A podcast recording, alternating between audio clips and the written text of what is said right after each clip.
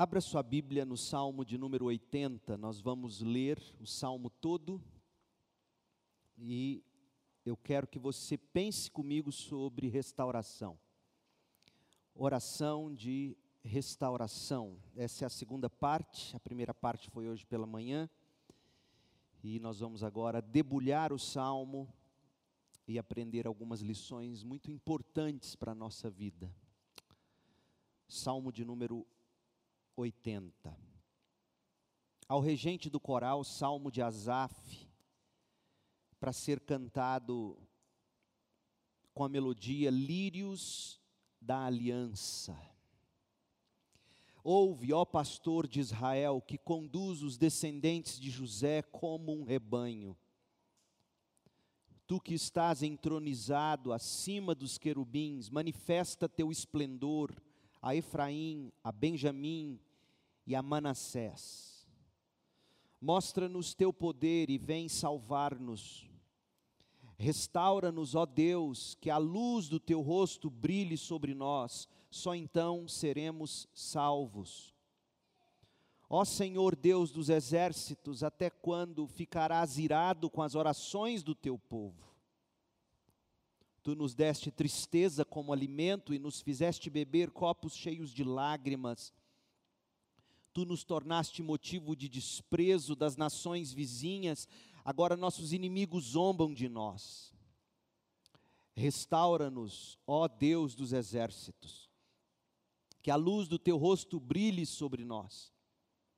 Só então seremos salvos. Tu nos trouxeste do Egito como uma videira, expulsaste as nações e nos plantaste no solo.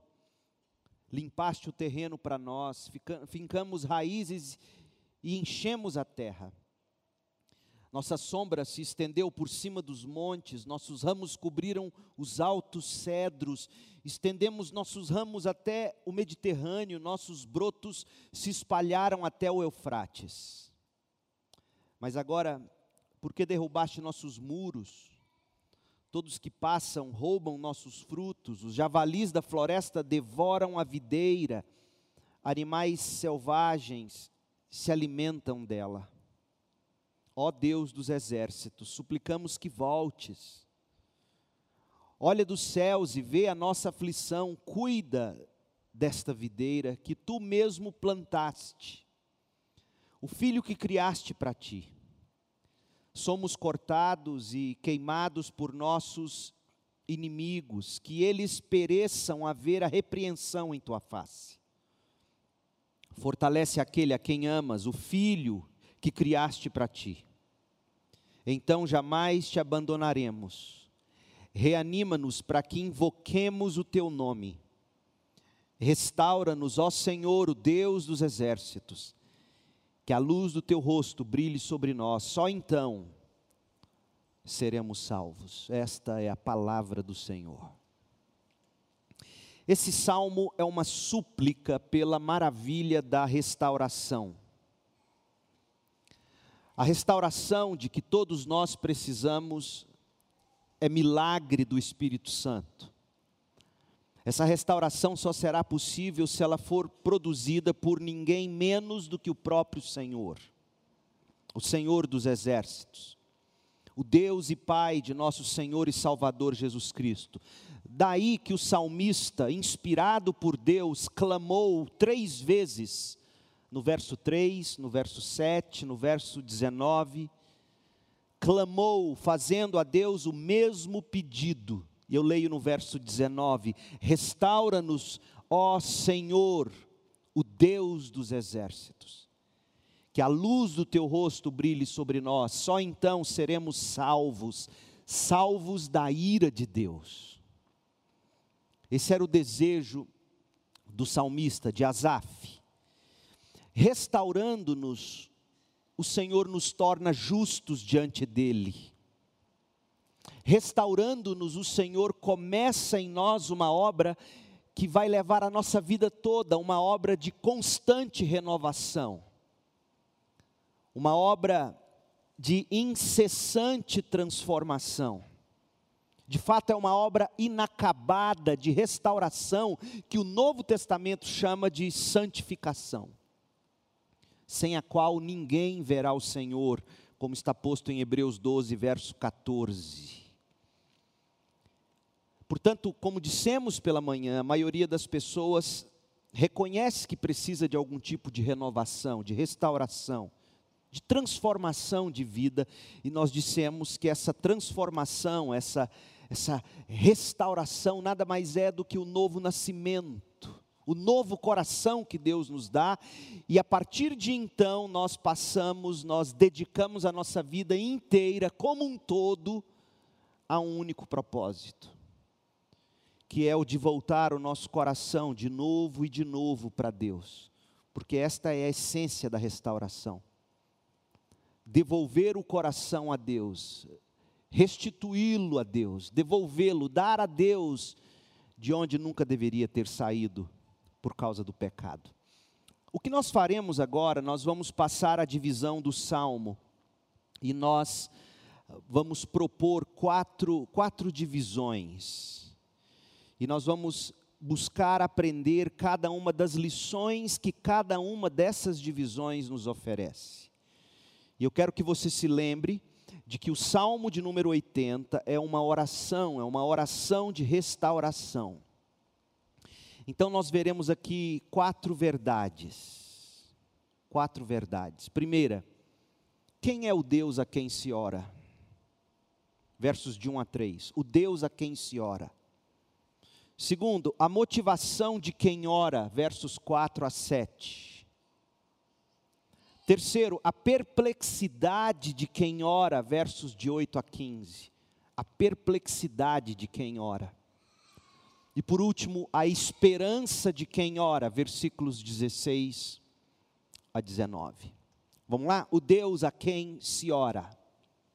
O Deus a quem se ora está revelado nos versos 1, 2 e 3. Leia de novo e observe como Asaf descreve Deus.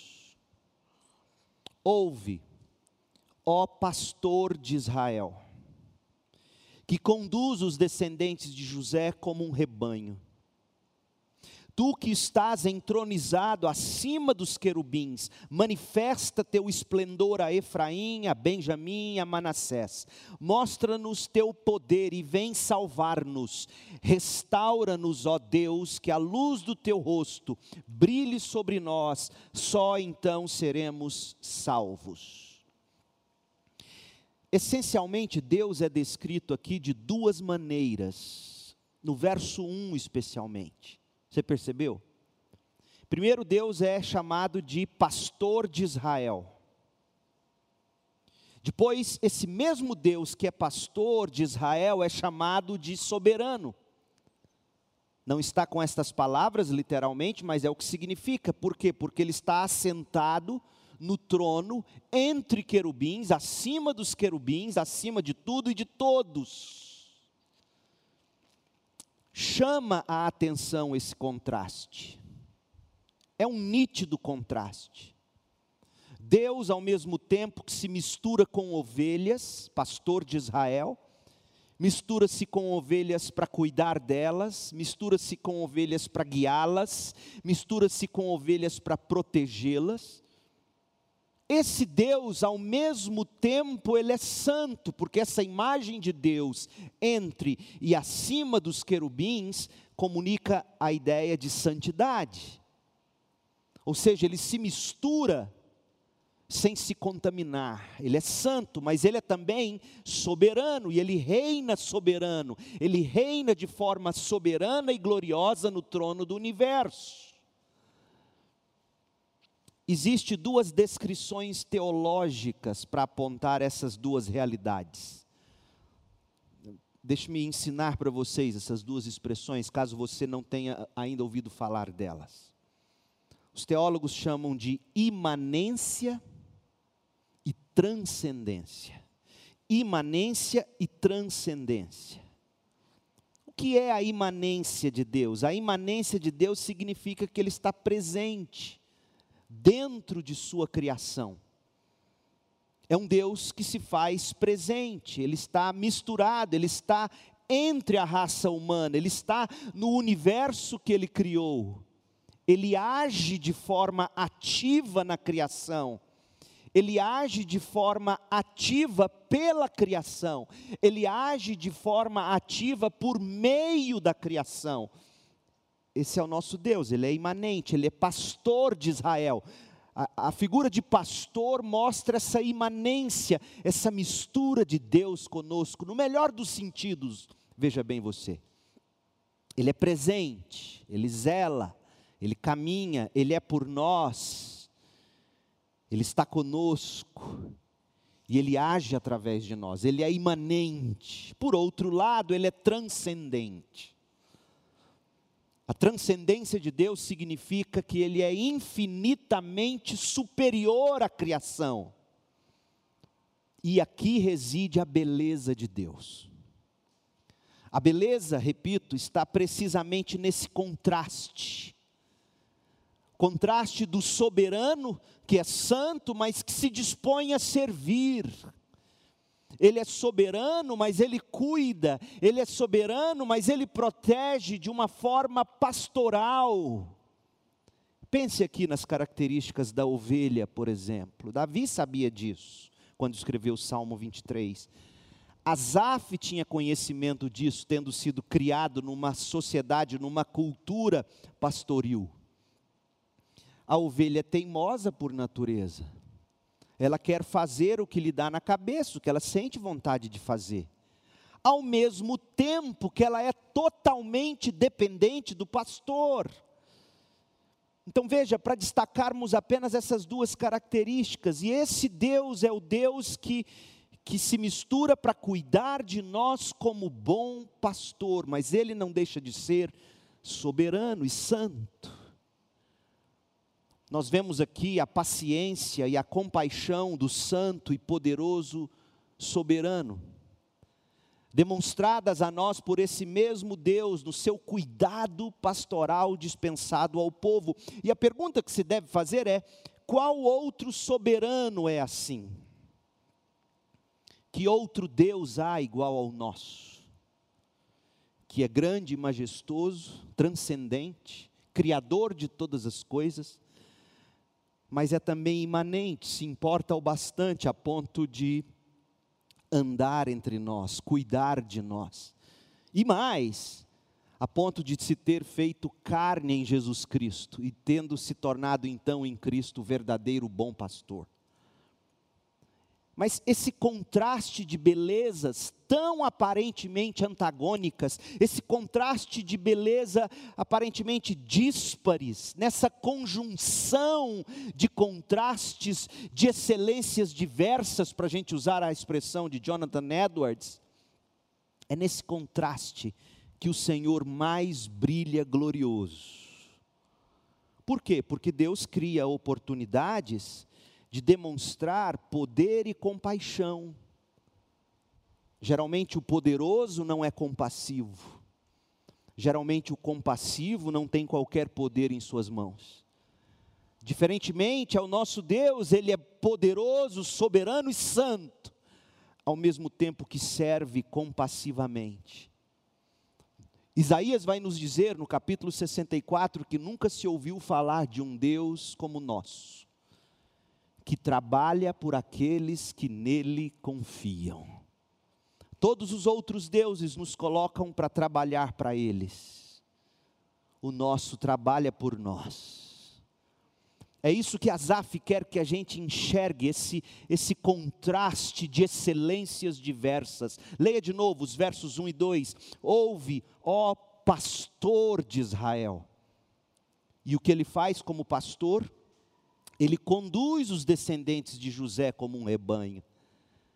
Mas esse pastor está entronizado acima dos querubins, e dessa forma manifesta todo o esplendor dele. E ele mostra o poder dele, salvando-nos.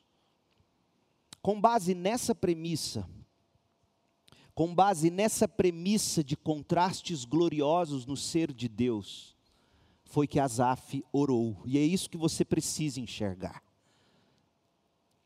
Todos esses termos que eu tentei colocar na forma mais simples possível, todas essas explicações teológicas, têm um grande objetivo, que é dar a você o mesmo fundamento sobre o qual Asaf colocou-se de joelhos e conseguiu orar. O contraste que revela o Deus que é soberano e servo, santo e compassivo. Foi com base nisso que ele diz no verso 3: Asaf, ó Deus, restaura-nos que a sua luz brilhe sobre nós, só assim, só assim nós seremos salvos. Percebe? Toda oração nasce de alguma teologia. Ninguém ora sem crer em alguma coisa. Seja o que você crê certo ou errado, o que nos faz orar é aquilo que cremos. Portanto, na mesma medida ou proporção, muitos não oram como deveriam porque não têm o devido conhecimento de Deus. Porque teologia é isso, é o conhecimento de Deus. Asaf pede restauração a Deus, sabendo quem Deus é. Outra coisa importante, o pedido é para ele mesmo. Salva-nos, salve a mim, salve o meu povo, salve o nosso povo. O pedido é para ele mas no final glorifica o doador, glorifica Deus. Gente, esse é outro ponto importante, porque essa é a única forma de nós orarmos sem sermos idólatras. Por quê? Porque geralmente nós oramos e pedimos tanto alguma coisa que aquilo pelo que pedimos acaba se tornando o grande Deus da nossa vida, o ídolo do nosso coração. E o que impede nossas orações de se tornarem orações de idólatras é que o que queremos, o que pedimos, há de nos abençoar na mesma proporção que destaca ou realça ou coloca em relevo, para usar as palavras do salmista no verso 2, ao mesmo tempo que manifesta o esplendor da glória do Senhor. Então, nossas orações não serão orações de idólatras, na medida que, em que o que nós queremos, o que nós pedimos, nos abençoa, na mesma proporção que manifesta o esplendor da glória do Senhor. É o que está dito no verso 2. Por que que Asaf queria tudo aquilo? Ele diz no verso, perdão, verso 1, eu disse o verso 2, mas está de fato no verso 1, ele diz: Tu que estás entronizado acima do queru, dos querubins, manifesta teu poder, teu esplendor. Como? Mostrando o poder para salvar, verso 2. Então, aquilo que ele mais queria, na mesma proporção que o abençoava, manifestava a glória de Deus. É assim que tem que ser. Tudo que pedimos a Deus tudo aquilo que desejamos de Deus e vamos a Deus pedindo em oração, na mesma medida que nos abençoa, tem que também manifestar a glória, o poder, alguma qualidade ou atributo de Deus. É assim que se pensa quando se ora, porque quando você pensa dessa forma, você coloca a sua oração na devida forma, e não haverá erro.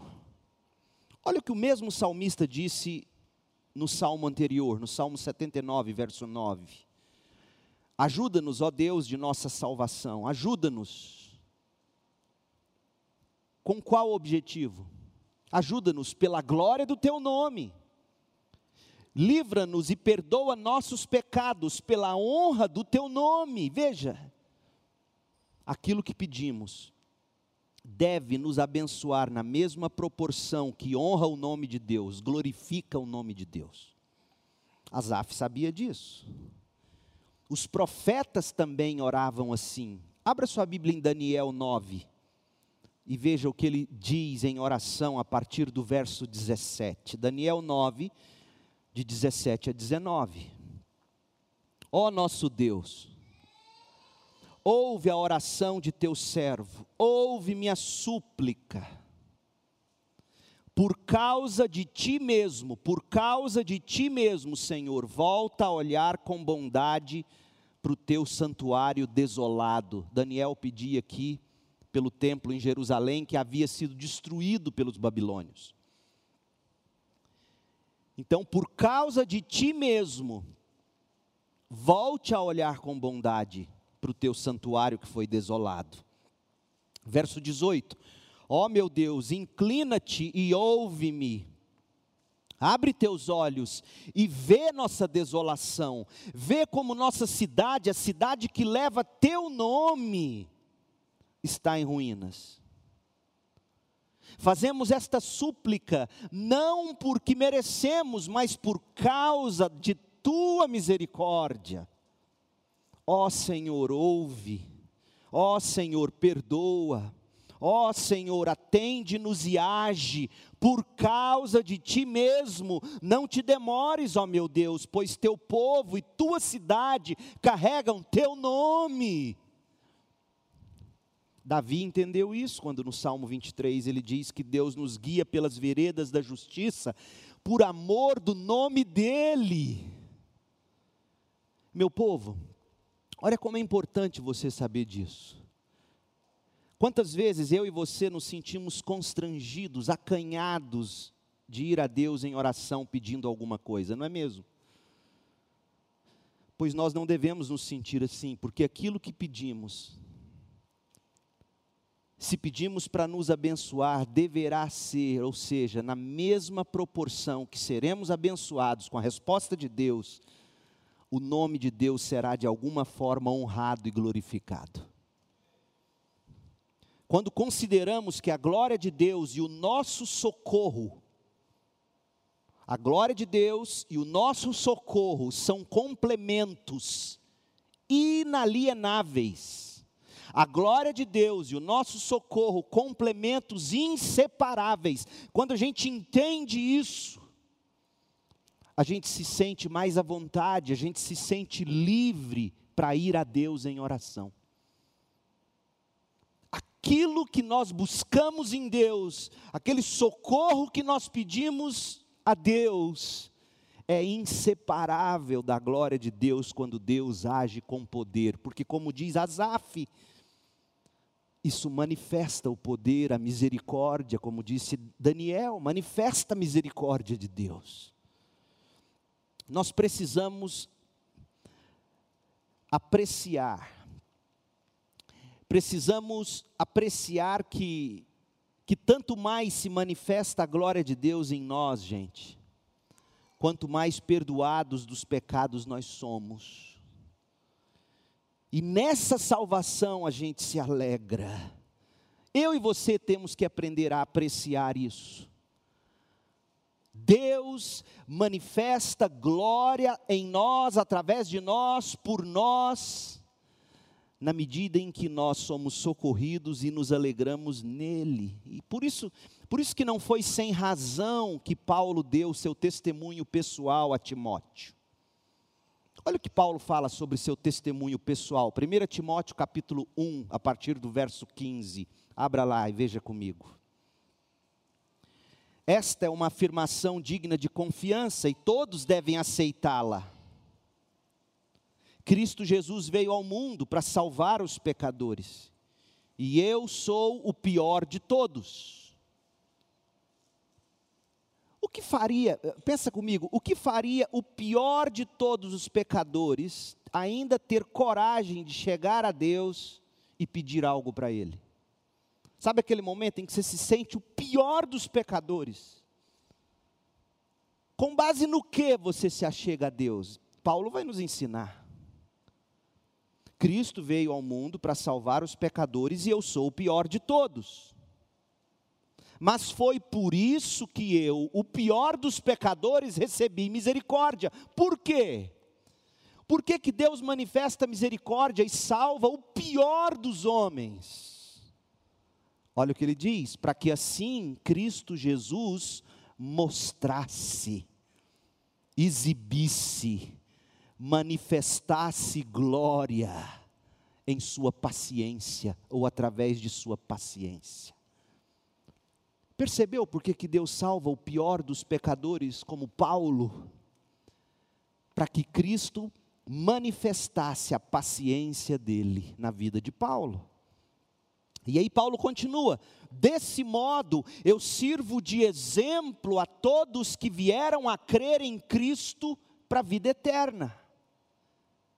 A sua vida se torna exemplo para os demais, na medida em que Deus te socorre, te salva, te restaura e a glória dele se manifesta, você acaba se tornando uma vitrine da graça de Deus para a glória do nome dele. E aí ele diz, Paulo, no verso 17, 1 Timóteo 1, 17: honra e glória a Deus para todo sempre, Ele é o Rei eterno, invisível e imortal, Ele é o único Deus.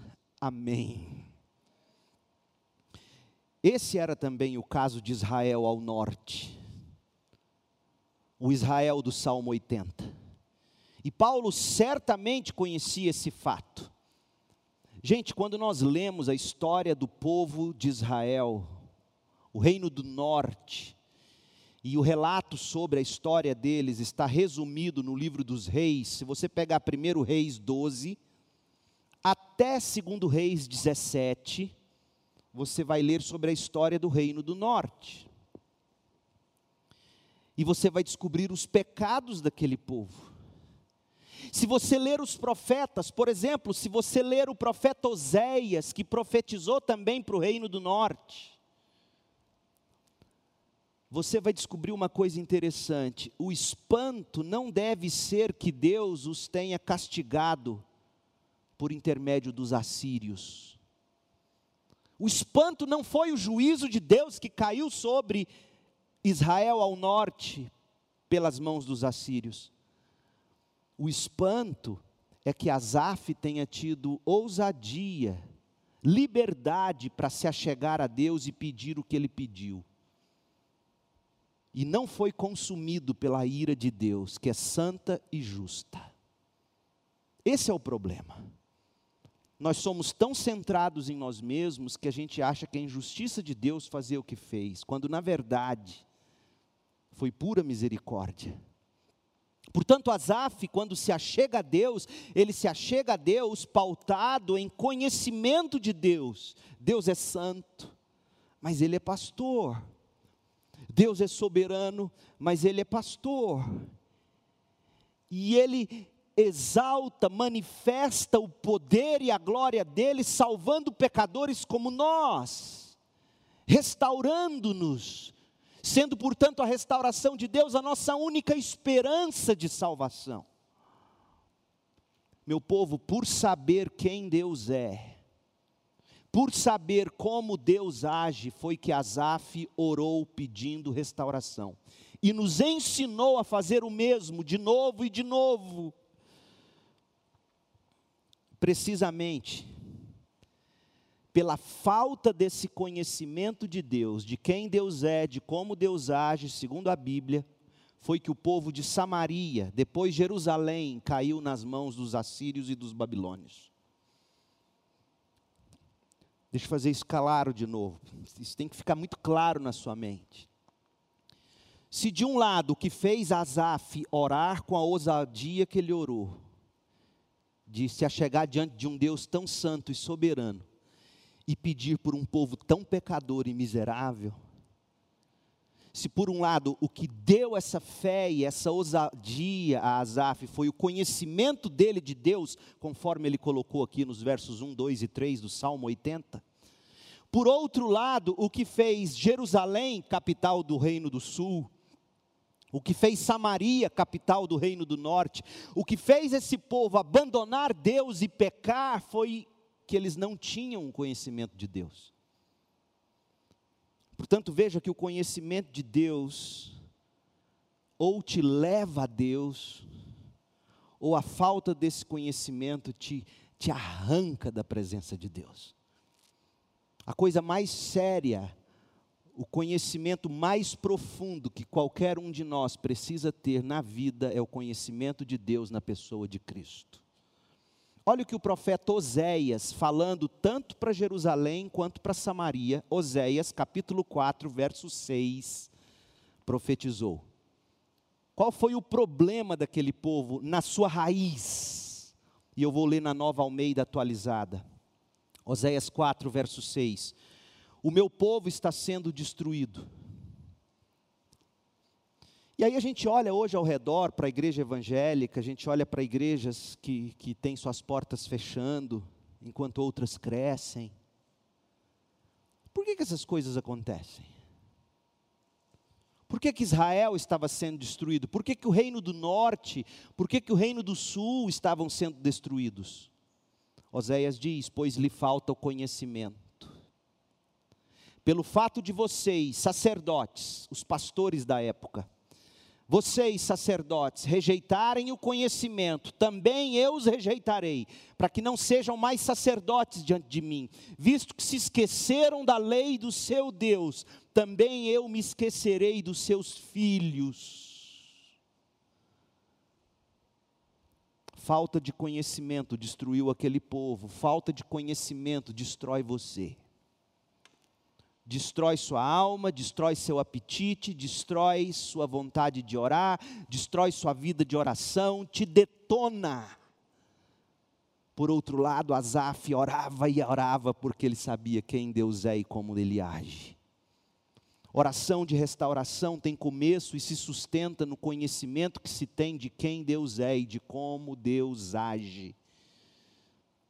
Daí que a mensagem de Oséias, tanto a Samaria como a Judá, Oséias 4, verso 4, Oséias 4, verso 3, exortou a mesma coisa, dizendo: Conheçamos e prossigamos em conhecer o Senhor.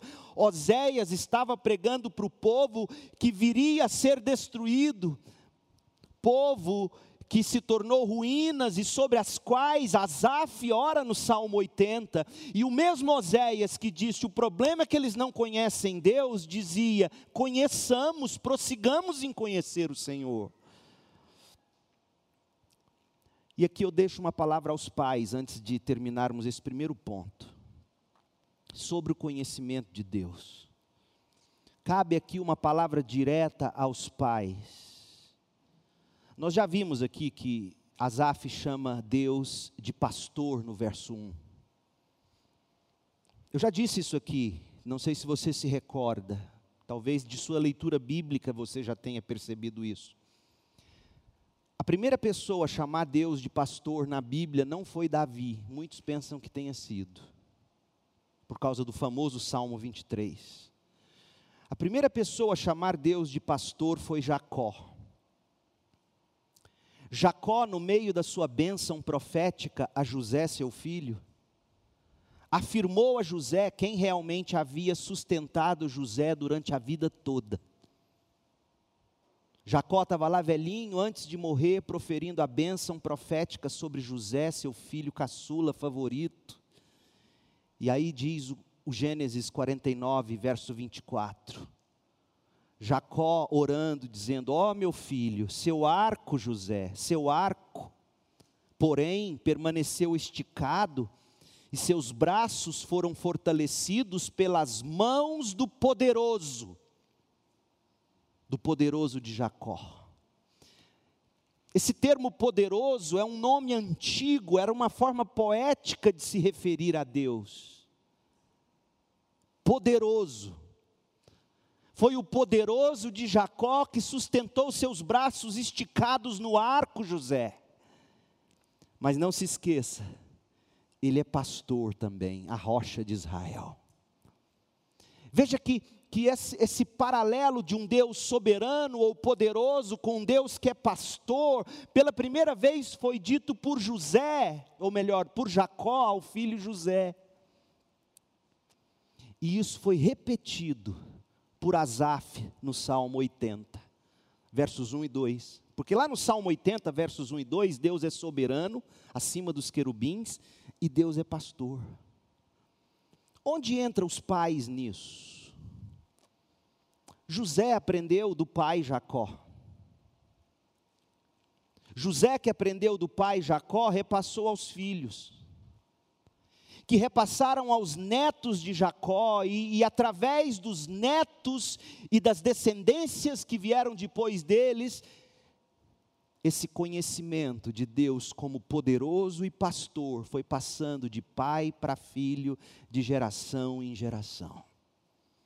Oh, meu povo, a importância de se conhecer o Deus a quem se ora e de se ensinar aos filhos, de se repassar a outros, e ainda mais tantos o conhecimento de Deus, a importância de os pais discipularem os filhos, a importância de um pai sentar com o filho uma, duas vezes por semana, especialmente na idade quando eles praticamente imploram para nós estarmos com eles e contarmos a eles histórias.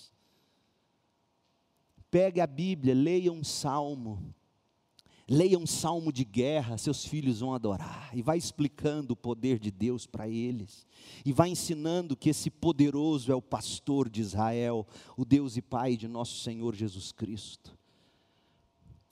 O Deus a quem se ora precisa ser conhecido, e nossos filhos orarão na medida em que nós ensinarmos para eles quem é o nosso Deus, quem é o Deus deles na medida em que ensinarmos a eles a ir para as Escrituras buscando conhecer o nosso Deus na face de Jesus Cristo, porque João 1, verso 18 diz que ninguém jamais viu a Deus, mas o Filho único, que mantém comunhão íntima com o Pai, foi quem o revelou a nós.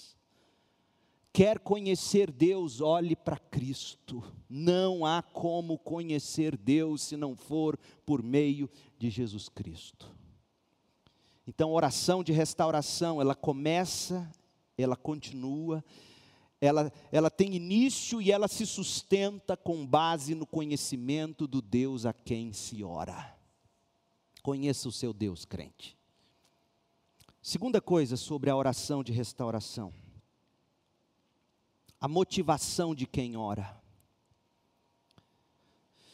O Salmo 80, ele, ele apresenta o Deus a quem nós oramos. Aí, a partir do verso 4 até o verso 7, Asaf vai descrever que o que levou ele para os joelhos foi o sofrimento. O sofrimento é a escola de oração dos crentes. Quando a gente passa por algum sofrimento, de duas uma, ou a gente aprende a orar e a depender de Deus e a recorrer a Deus e ao povo de Deus, ou a gente se torna mais amargo e orgulhoso. Ah, eu tenho vivido para ver isso na prática. Ou o sofrimento torna você mais piedoso, mais orante, mais crente, mais próximo de Deus, ou o sofrimento te amarga, te torna cínico. E Asaf não tem vergonha de dizer que o que o motivou a orar foi o sofrimento pelo qual ele passou. Olha o verso 4.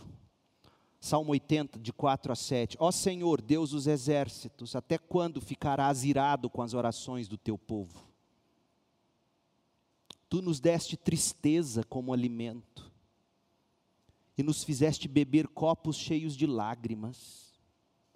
Tu nos tornaste motivo de desprezo das nações vizinhas, agora nossos inimigos zombam de nós. Olha o orgulho ferido dessa gente. Gente, Deus feriu o orgulho desse povo que provavelmente era e ainda é o povo mais orgulhoso do mundo. Os eleitos de Deus a nação escolhida. O sofrimento faz isso, ele nos fere em nosso orgulho. As pessoas desprezavam eles, as pessoas ridicularizavam, perguntando: cadê o Deus que escolheu vocês? Cadê o Deus que tirou vocês do Egito? Olha o que os assírios fizeram com Samaria, o reino do norte. E esse sofrimento todo, Olha o verso 7, o segundo refrão. Restaura-nos, ó Deus dos exércitos.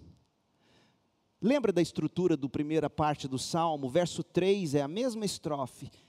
E o verso 3 é a conclusão do conhecimento de Deus. Quem Deus é, fez Asaf orar.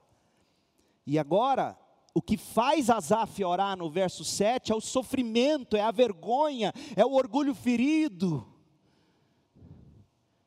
visto que Deus era a fonte do julgamento, porque veja, o, o Asaf, ele não está culpando os assírios, ele não está falando da ira dos assírios, por mais que eles tivessem fossem irados. A ira, em última instância, é de Deus. Visto que Deus mesmo era a fonte do julgamento, somente Deus era a esperança de misericórdia para aquele povo. Quando você entende que Deus é soberano sobre o seu sofrimento, o único a quem recorrer é Deus. Mas quando você acha que alguém ou culpa outra pessoa, o sistema, o governo, a igreja, seja o que for, você não ora, você tenta resolver aquilo que você acha que é o problema. Mas no caso de Asaf, não, era Deus. Ele está dizendo: não foi a Assíria quem julgou o reino do norte. Foi Deus mesmo quem despejou o julgamento sobre Samaria por meio da Assíria. Portanto, uma vez que Deus era a fonte do julgamento, era Deus aquele a quem eles pediram misericórdia. É assim, meu povo. Veja, se você acha que Deus, porque essa linguagem que a gente usa para falar de Deus, nós vivemos numa era tão, tão, tão ferida, tão cheia de melindres, que fala, poxa, mas Deus é assim? É óbvio que Deus é assim. Deus tem moral, Deus tem um senso de justiça. Da mesma forma que você tem, nós somos criados à imagem de Deus, nós queremos juízes justos. Não queremos juízes que varrem pecados e tragédias para debaixo do tapete. Não queremos jeitinho, não é assim? Deus não é de jeitinhos. Para você ver o que de fato aconteceu e, e como tudo aquilo estava debaixo da batuta de Deus. Segundo Reis 17, abra lá. Lembra que eu contei para você que a história dos pecados de Samaria, culminando com a destruição pelos assírios, começa lá em 1 Reis 12, e aí você vai lendo, termina o livro de 1 Reis, vai até o capítulo 17 do segundo livro de Reis, contando sobre Samaria, o reino do norte. E aqui na conclusão, eu quero que você veja alguns dos pecados que, as, que, a, que Samaria, o reino do norte, cometeu. Do verso 5 até o 20. Eu não vou ler todo, mas eu vou pontuando com você. Alguns textos, alguns versículos a gente lê inteiros, outros não, mas acompanhe comigo. Segundo Reis 17, a partir do verso 5. O rei da Assíria ocupou o território de Israel. E durante três anos cercou a cidade de Samaria. Por fim, no nono ano do reinado de Oséias, Oséias era um rei, não era o mesmo aqui, não é o profeta, era um rei, com o mesmo nome do profeta. No nono ano do reinado de Oséias, o rei assírio conquistou Samaria e exilou os israelitas na Assíria. Mas fica com o dedinho aí no verso 5 e veja o que está dito no verso 18. O Senhor se indignou com Israel e o expulsou de sua presença. Olha o verso 20. O Senhor rejeitou todos os descendentes de Israel como castigo, como punição, como pena, pena de um juiz justo. Entregou-os a seus inimigos, até que expulsou Israel de sua presença. Ou seja, quem invadiu e quem massacrou foi os assírios. Mas quem entregou o povo como pena pelo pecado foi Deus. E por que Deus faria algo assim? Aí agora você vê os pecados que aquele povo cometeu. Verso 7. Verso 7. Isso aconteceu porque os israelitas adoraram outros deuses. Pecaram contra o Senhor.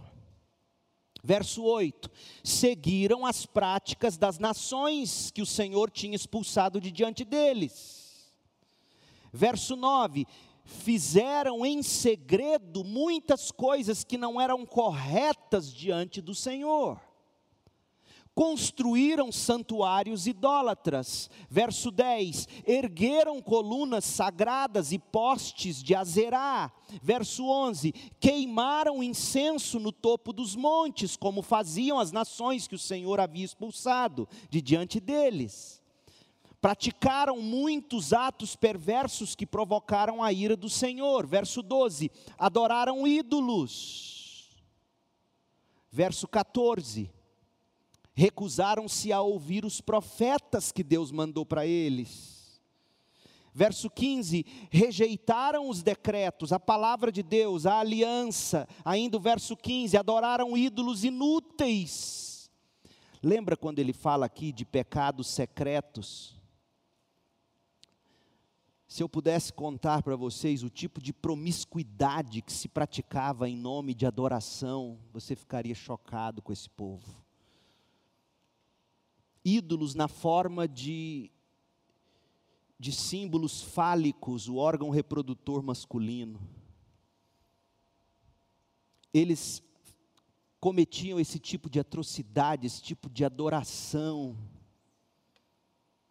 Eles chegaram a um nível tão baixo de promiscuidade e de pecado, que eles fizeram o que está escrito no verso 17 o povo de Deus, Samaria, Israel ao norte, chegaram a sacrificar os próprios filhos e filhas no fogo.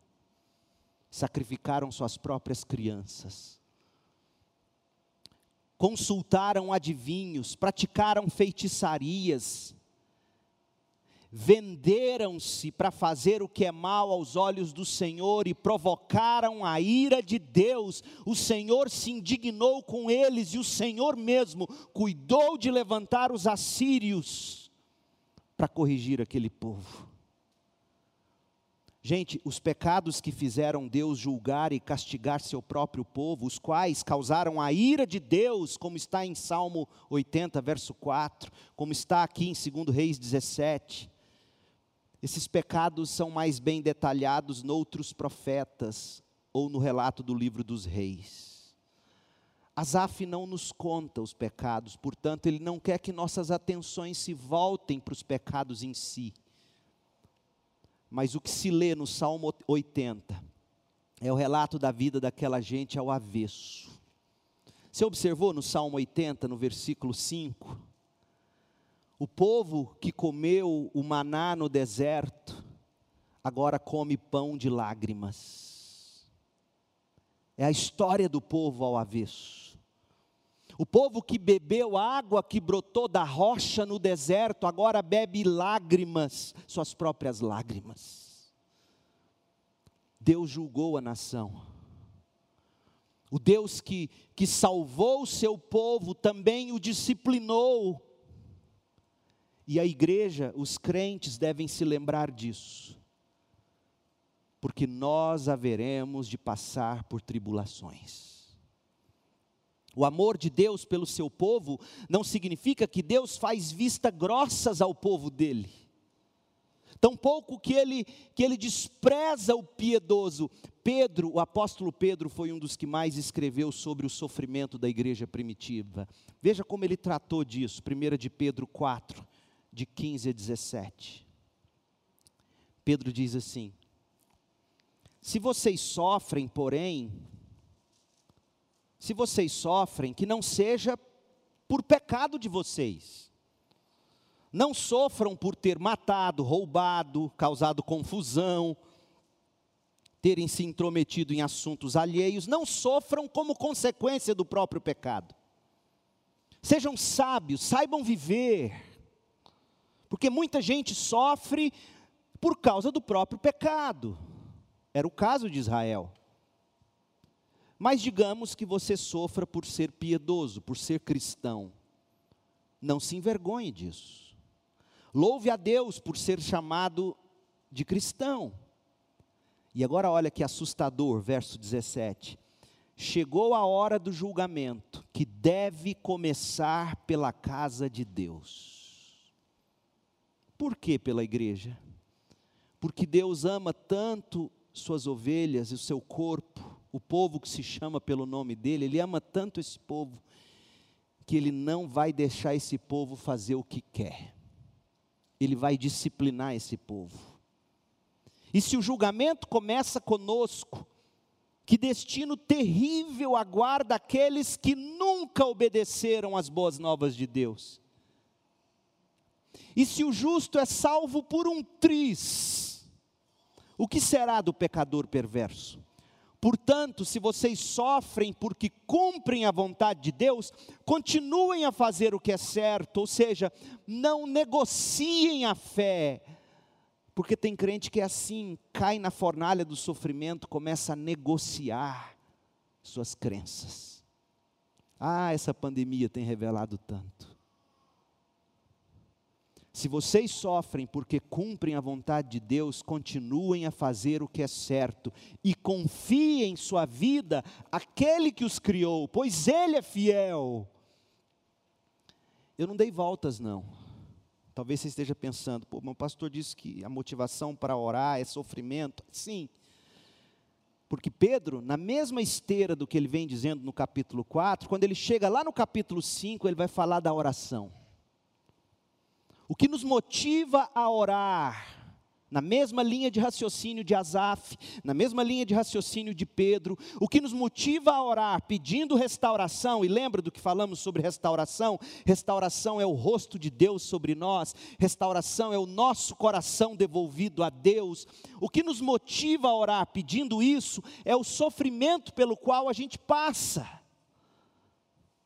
Sabe por quê? E aqui é que está a pegada, presta atenção. O mesmo sofrimento que é enviado por Deus para nos disciplinar, nos corrigir, nos santificar, o mesmo sofrimento que vem da mão do próprio Deus, o diabo tenta usar para destruir nossa fé.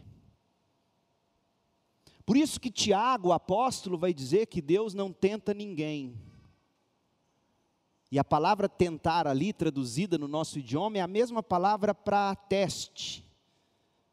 Deus testa, mas Deus não tenta. Qual é a diferença? Deus envia o sofrimento, mas o sofrimento não é para nos destruir. O sofrimento é para nos edificar. E Pedro está nos mostrando que o mesmo Deus, o mesmo sofrimento que vem da mão do próprio soberano, esse sofrimento o diabo usa, ou tenta usar, para destruir a nossa fé. Por isso a gente deve permanecer orando. Olha para a história de Jó.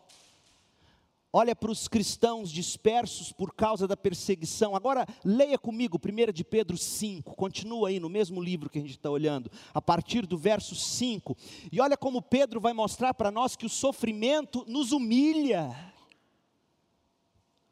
Gente, o que nós estamos passando é humilhante nesses últimos tempos. É humilhante, é sofrimento, é pesado.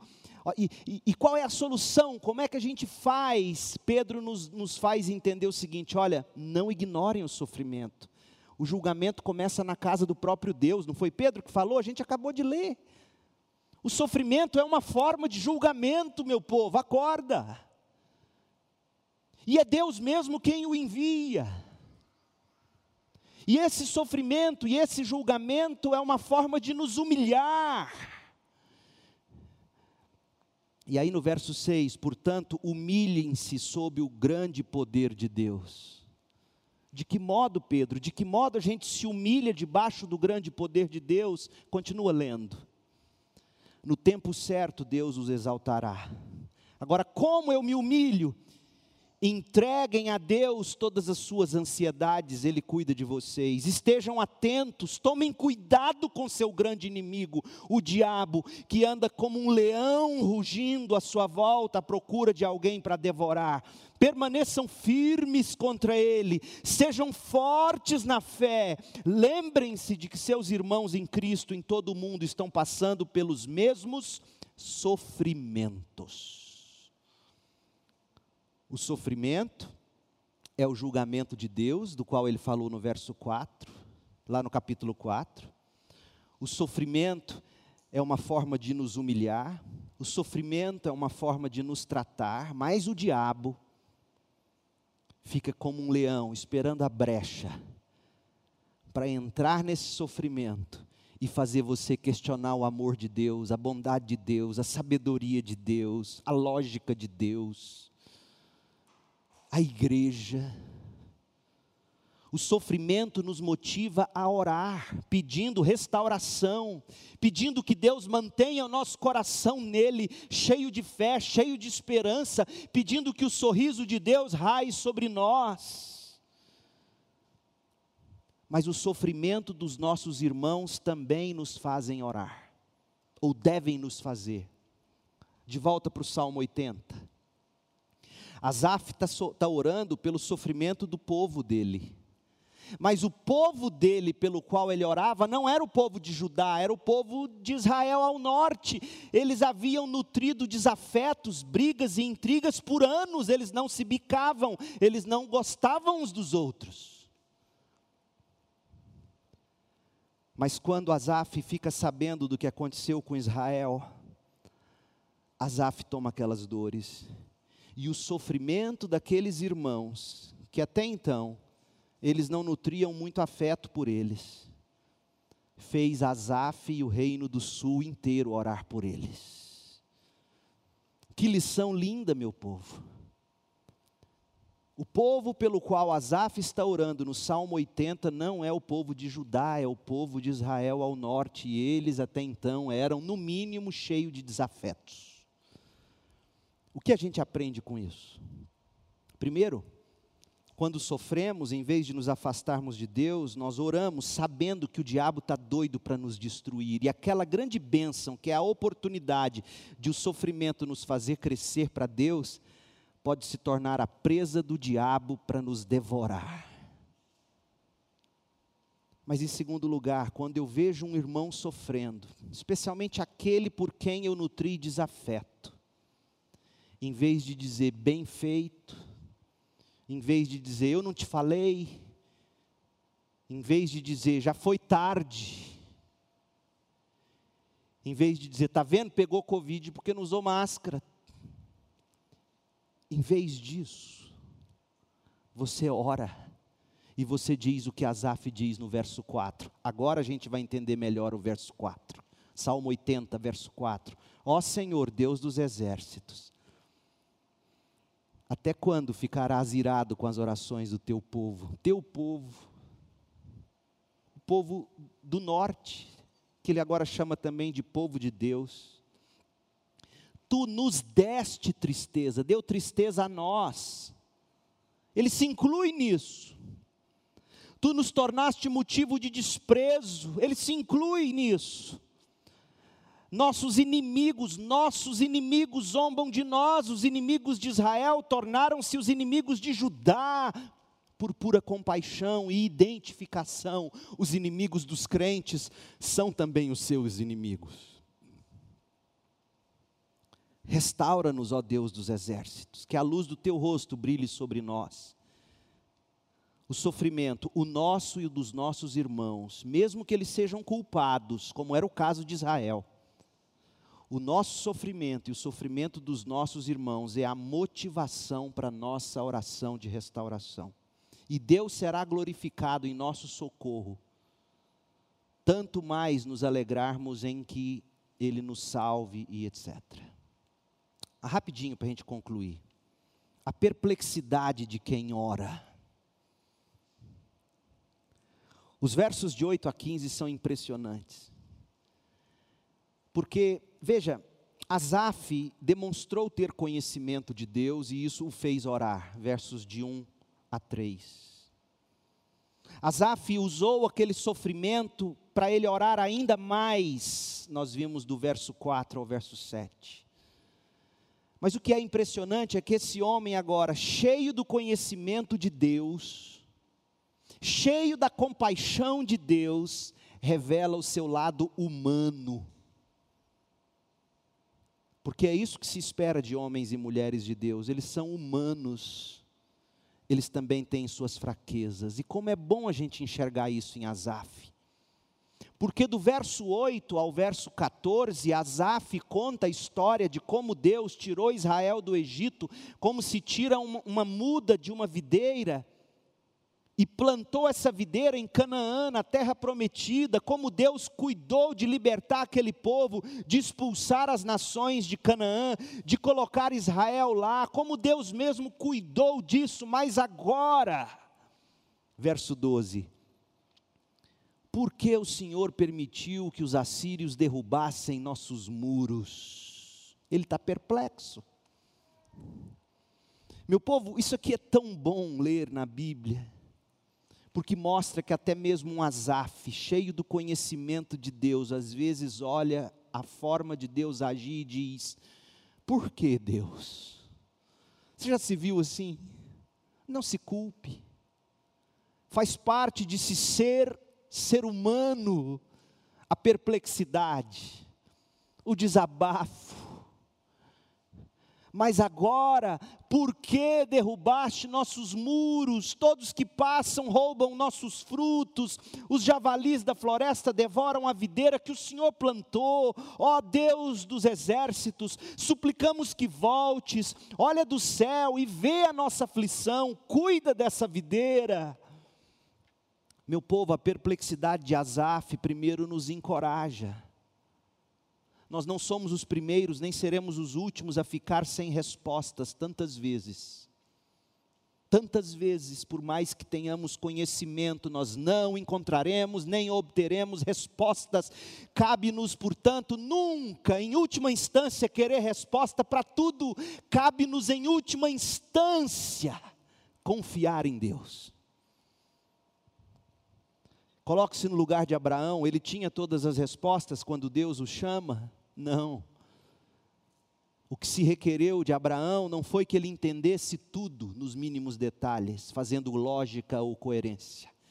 O que coube a Abraão foi crer e seguir a palavra de Deus. Tantas vezes como Asaf, nós vamos olhar ao redor e vai falar assim: Deus, eu não entendo. O Senhor fez tudo isso, o Senhor nos trouxe, o Senhor nos resgatou, o Senhor nos plantou nesse lugar, e agora vem os assírios, por quê? Por que o Senhor permite uma coisa dessas? Olhe para a perplexidade de Asaf e seja encorajado, crente. Nós não estamos sozinhos nessa seara de perplexos. Deus nos coloca em situações assim para nos ensinar que só Ele tem a palavra final sobre todas as coisas. Nós não temos e provavelmente nunca teremos. Mas outra coisa que Asaf nos ensina com a perplexidade dele é que a perplexidade de Asaf colocou ele a orar e tem que nos colocar a orar pela igreja pela igreja de Cristo. Quantas vezes a igreja de Jesus tem sido atacada ao redor do mundo? Leia, leia Portas Abertas. Vá na internet, pesquise sobre a perseguição dos cristãos nos últimos tempos. Naquele país lá dos olhinhos puxados, vai ver como é que os cristãos estão sendo tratados lá. Vai ver como é que os cristãos estão sendo tratados naquela região da Ásia, vai ver, vai ver a perseguição que eles estão passando lá. E a gente está tão preocupado em que tudo volte ao normal para a gente conseguir ir para Miami ano que vem, que a gente se esquece de orar por aqueles que estão sofrendo pelo simples fato de dizer: Eu creio em Jesus Cristo como meu Senhor e Salvador. A perplexidade de Asaf ao ver Israel ao norte sofrer, nos ensina que assim como ele orou por Israel, mesmo não tendo grandes afetos no primeiro momento, deve nos fazer orar por aqueles que nós estamos vendo ser perseguidos. Porque afinal de contas, nós somos o mesmo corpo, a gente tem que orar uns pelos outros, e aqui fica uma palavra para esse momento de pandemia Muitos estão em casa com medo de sair, inclusive dizendo que só sairão quando vacina for inventada. Nós que não pensamos assim, não temos que julgá-los, temos que orar por eles. Por outro lado, eles que não saem, têm medo de sair, não podem olhar para os que já saem, ou às vezes começaram a sair, não por opção, mas por, por obrigação, não, não curtiam, digamos, uma aposentadoria, não tinha, não tinha dinheiro na poupança para conseguir passar sete meses sem trabalhar, por exemplo, que é o que se conta até agora. E tiveram que sair, na medida em que saíram, descobriram que dá para viver. Então, os que estão ainda na quarentena não podem ser julgados pelos que não estão. A gente ora por eles, mas eles também não julgam os que estão aqui. Eles oram por nós. Essa é a postura do crente. A postura não é você julgar quem ainda está com medo de sair, é orar por eles. Porque, em última instância, quem segura a nossa vida, meu povo, não é uma vacina, é Cristo. Meu grande herói, um dos meus grandes heróis na história da igreja, Jonathan Edwards, morreu como cobaia, ele mesmo se colocou à disposição para tomar a vacina de smallpox. Esqueci o que seria isso em português. E ele tomou a vacina, fins do século XVIII. E morreu em decorrência da vacina. E não chegou a exercer a presidência. Ele que foi o primeiro presidente do seminário, da, da Universidade de Princeton. Sabia disso? Jonathan Edwards, se não tivesse morrido, teria sido o primeiro presidente da Universidade de Princeton. Mas isso é outra história. Então, o que eu quero dizer é que a gente fica perplexo no meio de um mundo como o que nós estamos vivendo, e quem pensa de um jeito não pode julgar o outro, ora pelo outro, porque somos um mesmo corpo, somos crentes. E eles também não podem olhar para nós e nos julgar, oram por nós. A perplexidade nos faz orar uns pelos outros. E por fim, a esperança de quem ora. Você ora, fruto do seu conhecimento de Deus. Você ora porque o sofrimento te joga nos joelhos. E mesmo tendo conhecimento de Deus e orando, você fica perplexo. Mas o que, que nutre a sua esperança para você não sair dos joelhos? Asaf nos conta no final do Salmo 80, a partir do verso 16. Asaf destaca algumas qualidades de Deus, os teólogos chamam de atributos no verso 16, Asaf fala da justiça de Deus. No verso 17, Asaf fala do amor de Deus. No verso 18, Asaf fala da paciência de Deus. No verso 19, Asaf fala da promessa de Deus. Olha o que ele diz: Somos cortados e queimados por nossos inimigos, que eles pereçam ao ver a repreensão em tua face. Deus é justo num mundo cheio de injustiças. Os assírios achavam que faziam o que faziam e podiam fazer o que quisessem, mas provariam como provaram a repreensão de Deus, a justiça de Deus. Verso 17: Fortalece aquele a quem amas, o filho que criaste para ti. É o amor de Deus, o povo de Deus.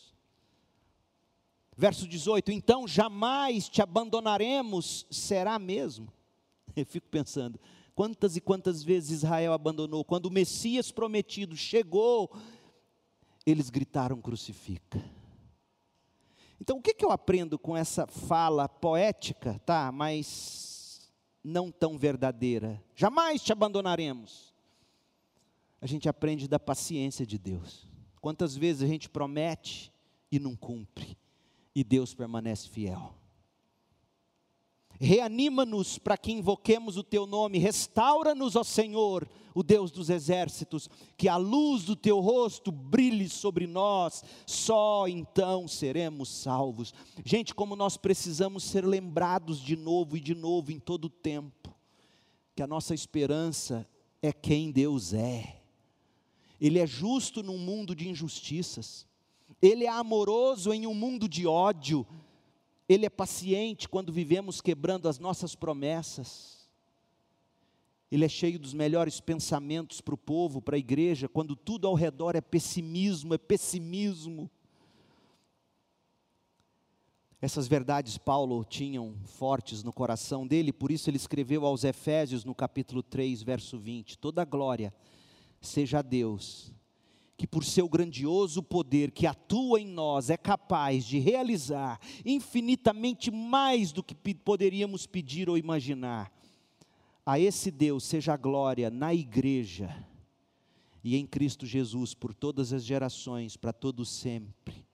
Amém. Essa é a esperança de quem ora.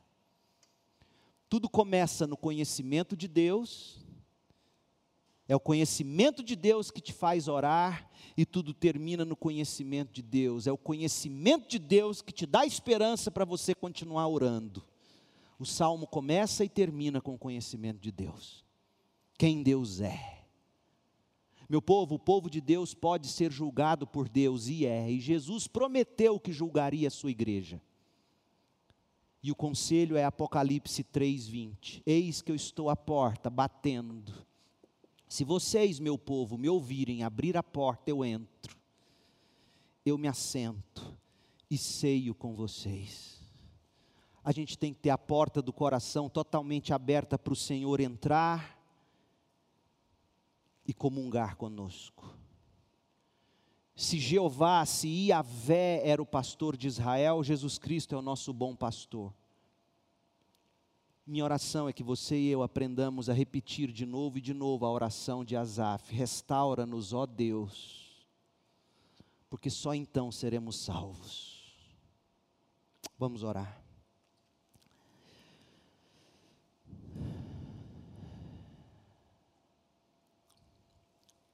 Ó Deus, que o Senhor ensine o seu povo, esses que me ouviram até aqui, que o Senhor nos ensine que o conhecimento do Senhor é o princípio de tudo. Ó Deus, faça-nos sair daqui com a convicção de que devemos conhecer o Deus a quem oramos em Cristo Jesus. Faça do nosso sofrimento a motivação para orar, jamais o contrário. Que a perplexidade, que será sempre um estado recorrente da alma enquanto estivermos neste mundo, que a perplexidade não nos desanime. e que a esperança para continuarmos orando e aguardando venha do conhecimento do Senhor. Ó Deus, quantos dos que me ouvem podem estar precisando de restauração? O pecado nos resseca, o pecado nos desbota, o, pe o pecado nos trinca e nos quebra a vida. Precisamos do Teu Espírito restaurando Ó oh Deus, o Senhor nos enxertou em Cristo Jesus, a videira verdadeira. O Senhor jamais nos abandonará, é promessa tua para nós. Que essas verdades nos tornem homens e mulheres com um só desejo: a salvação do Senhor. Ver o Senhor, ver o rosto do Senhor brilhando diante de nós na glória do céu. Ó oh Deus, dá-nos essa santa expectativa e desejo, e força e condições de viver assim, para a glória do Teu santo nome. Faça de nós homens e mulheres que oram pelos outros. Livra-nos do espírito de julgamento. Dá-nos um espírito de humildade,